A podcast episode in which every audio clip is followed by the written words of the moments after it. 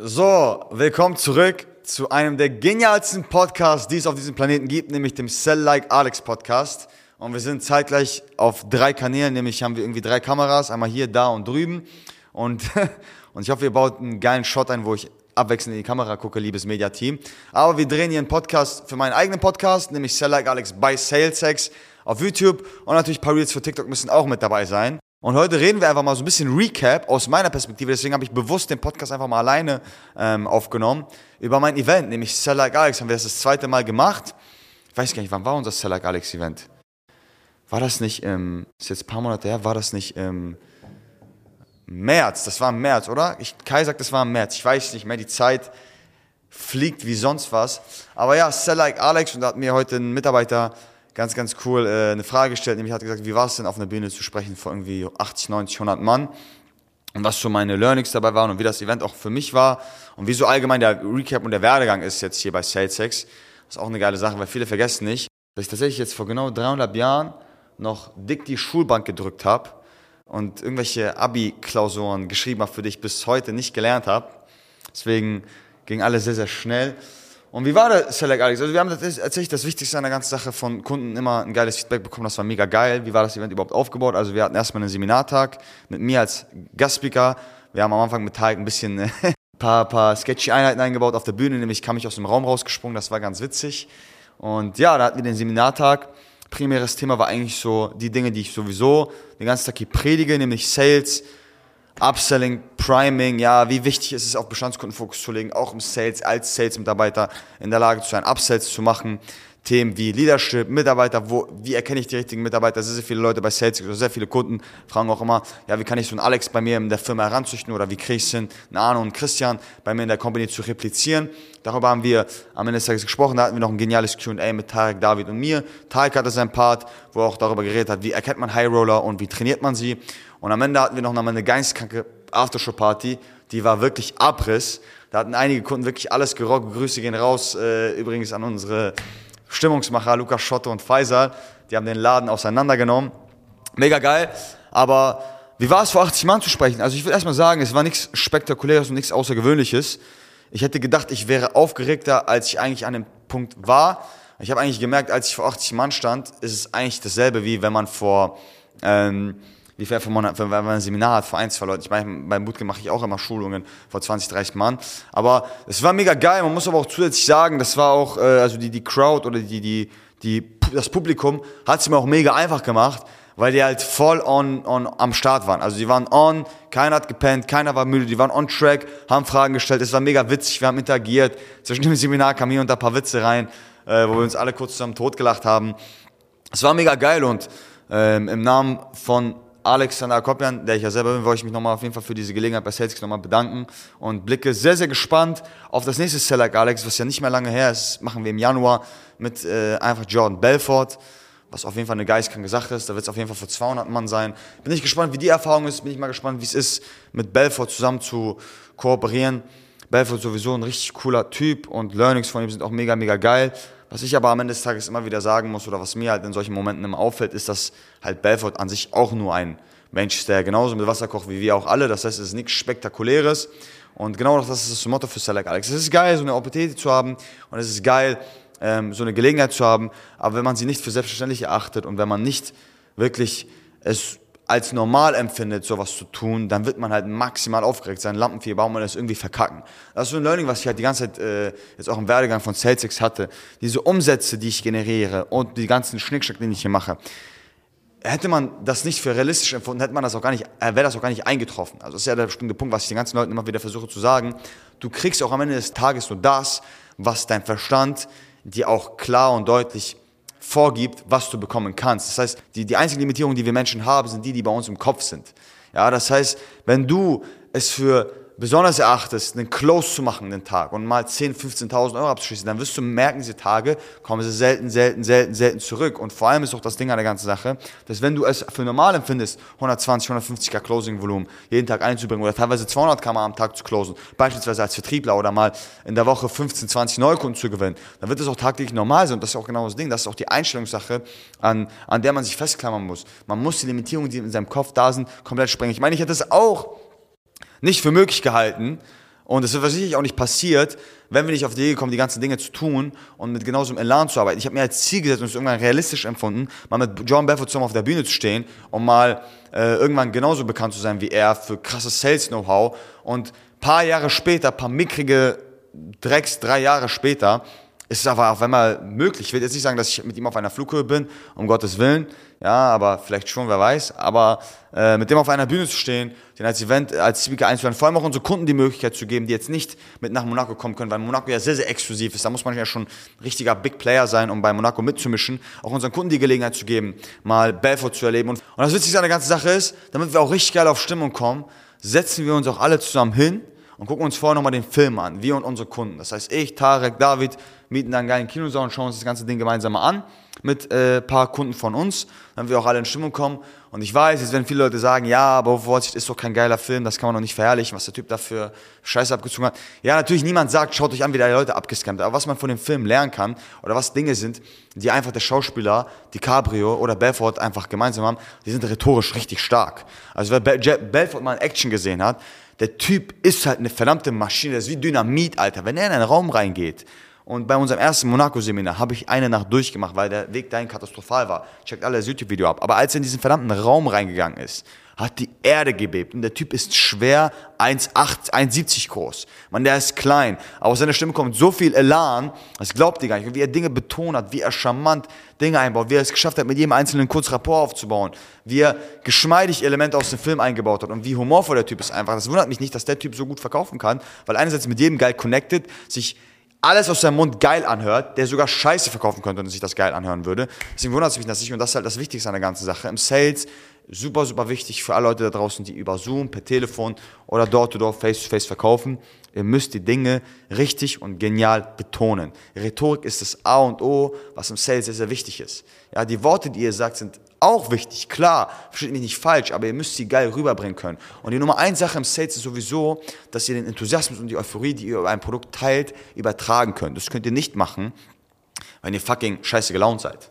Das funktioniert nicht. Und alle Leute draußen, die trotzdem sagen, ja, aber ihr müsst harte Punchlines setzen, ihr müsst geil, äh, geil verkaufen und ihr müsst geile Wörter sagen und so weiter und so fort. Die haben auch alle recht, ist auch schon gut, aber man kann es nicht abschreiten, dass Vertrieb pure Enthusiasmus-Sache ist. Alleine man merkt selber, ich meine, Vertrieb ist ja nichts anderes, außer Leute zu begeistern. Natürlich kann ich meine Freunde davon begeistern, eher mit mir in Urlaub zu fliegen und nach Los Angeles zu fahren, wenn ich erzähle, wie geil Los Angeles ist und ich dabei gefühlt äh, euphorisch äh, oder, oder durch die Decke gehe, als wenn ich dann einfach nur erzähle, dass wir nach Los Angeles fahren sollten und die alle beispielsweise in die Türkei wollen. Keine Ahnung. Also am Ende des Tages ist es ja immer wichtig daran äh, zu appellieren, und das haben wir, glaube ich, bei diesem Event ganz gut rübergebracht. Und ich glaube auch, dieses Event war auch wieder wichtig, um, um einfach mal kurz komprimiert wirklich die Energie einmal zu übertragen und wirklich mal ganz, ganz klare Fakten runterzubrechen, wie man diese einzelnen Themen gemeinsam meistern kann. Weil was viele Leute daraus nicht verstehen, ist, dass Sales immer eine Sache ist, wo Grundstoff da sein muss, um weitere Sales zu machen mit einer Person. Das heißt, Bestandskundenpflege und Upselling, über was wir gesprochen haben, ist die Nummer eins Sache heutzutage, um auf dem Markt zu bleiben, weil ihr werdet keine Agentur aufbauen können Coaching-Dienstleistungen aufbauen können, sonst was aufbauen können, wenn ihr jeden verdammten Monat neu und neu und neu und neu, neu reinklosen müsst. Ihr braucht Leute, die fixe Beträge bei euch im Monat zahlen, die fixe Laufzeiten haben, die genauso committed sind wie ihr, weil wenn Leute selber mit euch langfristig arbeiten, haben sie selber genauso Drive daran, weil sie genauso wollen, dass es funktioniert und genauso Elan dahinter haben. Und dass viele Leute nicht verstanden haben oder so ein Learning vielleicht auch aus dem Event heraus, dass Upselling kein Prozess ist, wo man einfach mal, oder im Sales ja so, wir haben ja ein Lied, ob der jetzt über eine Ad reinkommt oder kalt reinkommt oder eine Empfehlung ist oder wir jemanden kennengelernt haben, was auch immer. Da ist ja ganz normaler Prozess, dass wir erstmal schauen, okay, ist der überhaupt relevant für uns? Das heißt, wir gucken nach, hat er das Budget, hat er Bock auf die ganze Sache, können wir ihn überhaupt catchen? Ja, alles klar, passt. Dann machen wir einen Sales Call, wo wir im Sales Call natürlich dann versuchen, die Person zu überzeugen. Wir überzeugen sie, pipapo, alles perfekt, die Person kauft am Ende des Tages. Wir können nicht unsere Bestandskunden anrufen und sagen, hey, lieber Bestandskunde, oder ihr könnt nicht einen verdammten Mittelständler anrufen und sagen, lieber Mittelständler, Sie haben jetzt in diesen drei Monaten XYZ-Stelle besetzt. Lassen Sie uns jetzt was ganz Innovatives machen, nämlich wir bauen eine Arbeitgebermarke auf. What the fuck? Er wird nicht mit dir in einen Qualicall gehen und du wirst ihn nicht qualifizieren und ihn fragen, ob er 4000 Euro im Monat zahlen kann für etwas, wo er nicht mal Plan hat, was es ist. Und du wirst auch nicht nach einem Feedback Call nach drei Monaten aus ihm herauskitzeln, dass er sagt, oh, weißt du was, geil, ich habe Bock, mit dir langfristig zu arbeiten und wir machen Employer Branding. Komplett falscher Prozess. Es fängt viel früher an. Ihr müsst ganz klar die Leuten schon vorab erklären und klar machen, dass es überhaupt so ein Programm gibt, was überhaupt euer Upsell ist, was überhaupt eine Arbeitgebermarke ist, was überhaupt Employer Branding ist, was für Vorteile es überhaupt gibt, wenn man mit euch langfristig arbeitet. Das immer und immer und immer und immer wieder pitchen. Dazu gehört auch, dass ihr mit euren Kunden im Kontakt seid. Ihr dürft nicht nur, selbst wenn ihr eine Lead-Gen-Agentur seid, schon Lead-Gen äh, machen, Stelle besetzen, der Kunde geht danach wieder, weil vor allem buchen die Leute euch ja am Anfang dazu, weil ihr Lead-Gen betreibt. Aber das Ziel ist es doch, in der Kommunikation, in den Kundenberatungsgesprächen oder in der Kommunikation mit dem Kunden ihm klar zu machen, dass viel, viel mehr Potenzial an euch steckt. Weil euch dazu zu buchen, wenn man als Lead-Generator schon und gut, wenn man offene Stellen hat, hat man diese offene Stellen und man besetzt sie, aber wenn man keine offene Stellen mehr hat, braucht man euch nicht mehr. Aber wenn man euch dazu bucht als jemanden, wo man sich sicher sein kann, dass das Know-how, das diese Person hat, ausreichen wird und ich mir das einkaufen will als Mittelständler, damit ich langfristig gesehen meine Führungskräfte besser trainieren kann. Ich dafür sorge, dass meine Fluktuation geringer ist. Ich dafür sorge, dass ich erst gar nicht zu einem Punkt ankomme, wo ich überhaupt offene Stellen habe oder ich meine Mitarbeiter besser onboarden kann. Das ist ein Mehrwert, das ist ein Value, den ihr liefert, der sinnvoll ist, weshalb man mit euch zwölf Monate lang arbeiten sollte. Das heißt, ihr braucht einen klaren Value, ihr müsst den Value klar kommunizieren und ihr müsst irgendwo anfangen, die Sicht zu wechseln und kein stumpfer Vertriebler zu sein, der nach jedem Sale hinterher ist, sondern langfristig gesehen Zeit in diesen Kunden zu investieren, ihm klar zu machen, dass mehr an euch steckt und dann auf den richtigen Moment zu warten und dann ihm länger zu arbeiten. Das waren Inhalte, die wir in Perfektion, langfristig und vor allem im Detail ausgeführt haben bei diesem Event und was wir natürlich bei dieser ganzen Sell Like Alex Reihe machen werden, nämlich die ganzen Schritt groß zu machen. Wir werden planen, dass wir das dickste Event in Hamburg veranstalten werden, was es irgendwie ansatzweise geben wird. Wir holen da krasse Leute ran. Ich bin sehr gespannt, wie sich das ganze Ding entwickeln wird. Ich bin auch mega dankbar dafür, die Gelegenheit zu haben. Aber um die Kernfrage nochmal zu beantworten, ob das spezial war, vor 100 Leuten zu sprechen oder ob ich nervös war, war ich nicht. Ich glaube auch, weil ich das so gehandhabt habe wie alle Dinge in meinem Leben, nämlich sehe ich das so ein bisschen immer als Spiel, weil das ist auch, glaube ich, eine gute Mindset-Einstellung, weil sehr, sehr viele Leute da draußen sind im echten Leben am Start und, und, und wollen Gas geben und vorankommen und und und, aber sind nicht so risikobereit. Aber in Videospielen sind wir schon risikobereit, weil wir in Videospielen, wenn wir verkacken, ist es nicht so schlimm. Ja, da, weiß ich, da respawnen wir, haben wir ein neues Leben, unsere Teamkameraden carryen uns, scheißegal, was es für ein Videospiel ist. Aber beispielsweise so, im echten Leben sage ich auch nicht, dass ihr vor ein Auto laufen sollt und, und dann respawnt ihr auf einmal, wenn ihr überfahren werdet. Das meine ich nicht, aber so die Risikobereitschaft zu haben, weil jetzt mal ganz im Ernst, das Leben ist viel zu kurz und viel zu kostbar, um über ganz, ganz, ganz, ganz viele Dinge ellenlang nachzudenken und über ganz, ganz viele Dinge oder über, über ganz viele negative Dinge überhaupt vor allem auch nachzudenken. Weil der Mensch ist, wenn er positiv geladen ist und, und gut gelaunt ist und, und euphorisch an die ganze Sache rangeht und Positivität an den Tag legt, ja, unschlagbar im Sales auch. Ich merke das selber. Wenn ich einen guten Tag habe, morgens aufwache aus dem Bett und ich mal meinetwegen sogar zwei Saleskurse habe und ich sage, heute wird ein geiler Tag, wird auch ein geiler Tag. Und es fängt halt hier oben an, bei der Einstellungssache. Und ihr müsst verstehen, diese Metapher mit den Videospielen ist folgendermaßen gemeint. Wenn ihr im, im echten Leben, ja, vor einer Entscheidung steht und ihr merkt, okay, da ist ein bisschen Risiko mit den Begriffen und ihr jetzt meinetwegen in einem Videospiel seid, ja, und, und ihr jetzt meinetwegen Risiko habt, weil ihr müsst den Endboss fighten mit halber HP, und ihr trotzdem da reingeht und euch denkt, ja, weißt du was, ich weiche halt ein bisschen aus, ich sorge halt dafür, dass mein Skill ausreicht und dann gewinne ich schon. Und dann gewinnt ihr. Und im echten Leben denken die Leute aber, ja, hm, ich will dieses Risiko nicht riskieren und, und, und. Aber man versteht nicht, dass Risiko eigentlich der einzige Initialfaktor ist, um Wachstum zu produzieren. Weil Risiko heißt, man macht mal Dinge anders, man probiert und riskiert vor allem auch Dinge. Und erst da kann Reward-Potenzial entstehen oder Dinge, die weiter darüber hinaus ausreichen werden oder, oder wo sich neue Dinge entfalten kann. Sicherheiten sind Dinge, wo man sagen kann, hey, ich mache genauso wie es ist und weiter und dann ändert sich auch nichts. Hätte ich damals gesagt, ey, weißt du was, das ist eine dicke Hausnummer für mich, Sell like Alex, boah, vor 100 Leuten zu sprechen habe ich noch nie gemacht habe ich keinen Bock drauf, hätten sich die ganzen Opportunitäten jetzt mit Belfort und darüber hinaus diesen Podcast zu kreieren und diese Personenmarke um mich herum zu bauen, hätten sich gar nicht ergeben, was wiederum mir am Ende des Tages als auch Celtics super viele Opportunitäten wieder kreiert, sei es monetär oder netzwerkgetrieben, weil wir uns was getraut haben und was riskiert haben. Und das ist auch genau der Punkt, weil ich sag immer, ey, ganz im Ernst, wenn ich jetzt eine schlechte Entscheidung treffe, sei es drum, wenn ich 60, 70, 90 Jahre alt bin und auf meinem Schaukelstuhl sitze, meine Frau angucke und meine Enkelkinder angucke, wird die schlechte Entscheidung, die ich jetzt getroffen habe, nicht dafür verantwortlich sein, dass mein Leben vor die Hunde gehen wird.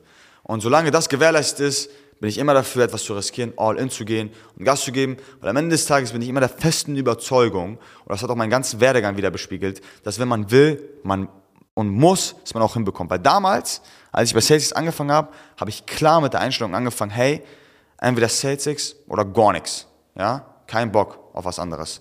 Und deswegen habe ich auch härter gearbeitet als jeder andere und mehr Gas geben. Natürlich äh, vergleichbar natürlich unsere, unsere, unsere anderen Mitarbeiter wie Ralf, Aniket, Paul, Daniel, Lukas, Arno, Christian, die haben genau dieselbe Einstellung, deswegen funktionieren sie auch.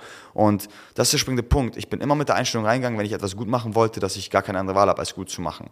Ja, und, und, ich, und ich gezwungen bin. Und das sind Commitments. Und Commitments funktionieren nicht, dass man sagen kann, ja, wenn ich das jetzt hinbekomme, dann kaufe ich mir eine neue Uhr und belohne mich, sondern Commitments funktionieren, dass man sagt, ey, entweder ich kriege das hin oder ich habe ein dickes, dickes Problem oder ich brauche gar nicht mehr weitermachen. Und das sind riesen, riesen, riesen Dinge, auf die man achten sollte. Und ja, das nächste Event mit Belfort wird nicht geil, sondern es muss geil werden. Deswegen sollten auch alle Leute sich frühzeitig mal anschauen, ob sie nicht daran teilnehmen wollen.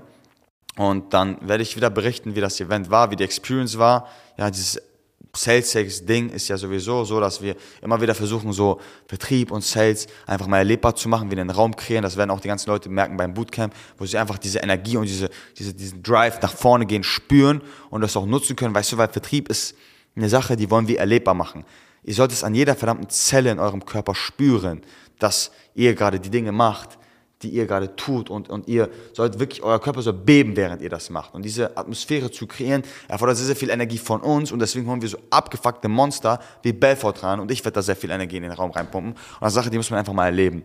Und dann nochmal, sich einfach mal die Frage stellen, ob dieses, dieses, dieses Ding, dieses, dieses Seminar oder dieses, dieses, diesen Vertriebsansatz über alle Poren hinweg darüber wahrzunehmen, einfach mal ein Gamechanger ist. Vielleicht sind das Dinge, die ihr schon mal gehört habt, vielleicht sind das Dinge, die ihr schon macht, vielleicht sind das auch Dinge, die ganz neu sind, aber auf jeden Fall sie über jede Zelle in seinem Körper wahrzunehmen, über jede Pore, ich glaube, das wird den Unterschied machen. Und in diesem Sinne bedanke ich mich herzlich für das Privileg, eine weitere Folge aufzunehmen. Ich hoffe, die Folge hat euch gefallen. Ich hoffe, unser Mediateam, die zwingen mich, immer und nötigen mich dazu, solche Dinge zu machen. Ich hoffe, Sie haben gutes Material, sind zufrieden mit der Folge. Wenn ja, würde ich mich über eine positive Bewertung freuen. Teilt gerne den Podcast mit Freunden, Familie, Bekannten, Großtanten, Großonkeln, scheißegal. Und ja, wenn ihr Themen habt oder, oder irgendwelche Vorschläge habt, hatten wir auch letztens. Schreibt mir gerne auf Instagram. Ich glaube, mein Instagram-Profil sollte für jeden ersichtlich sein. Ist einfach mein Name, Vor- und Nachname. Schreibt mir gerne Vorschläge und dann würden wir in der nächsten Podcast-Folge darauf eingehen. Und ich danke fürs Zuhören. Viel Spaß und wir sehen uns.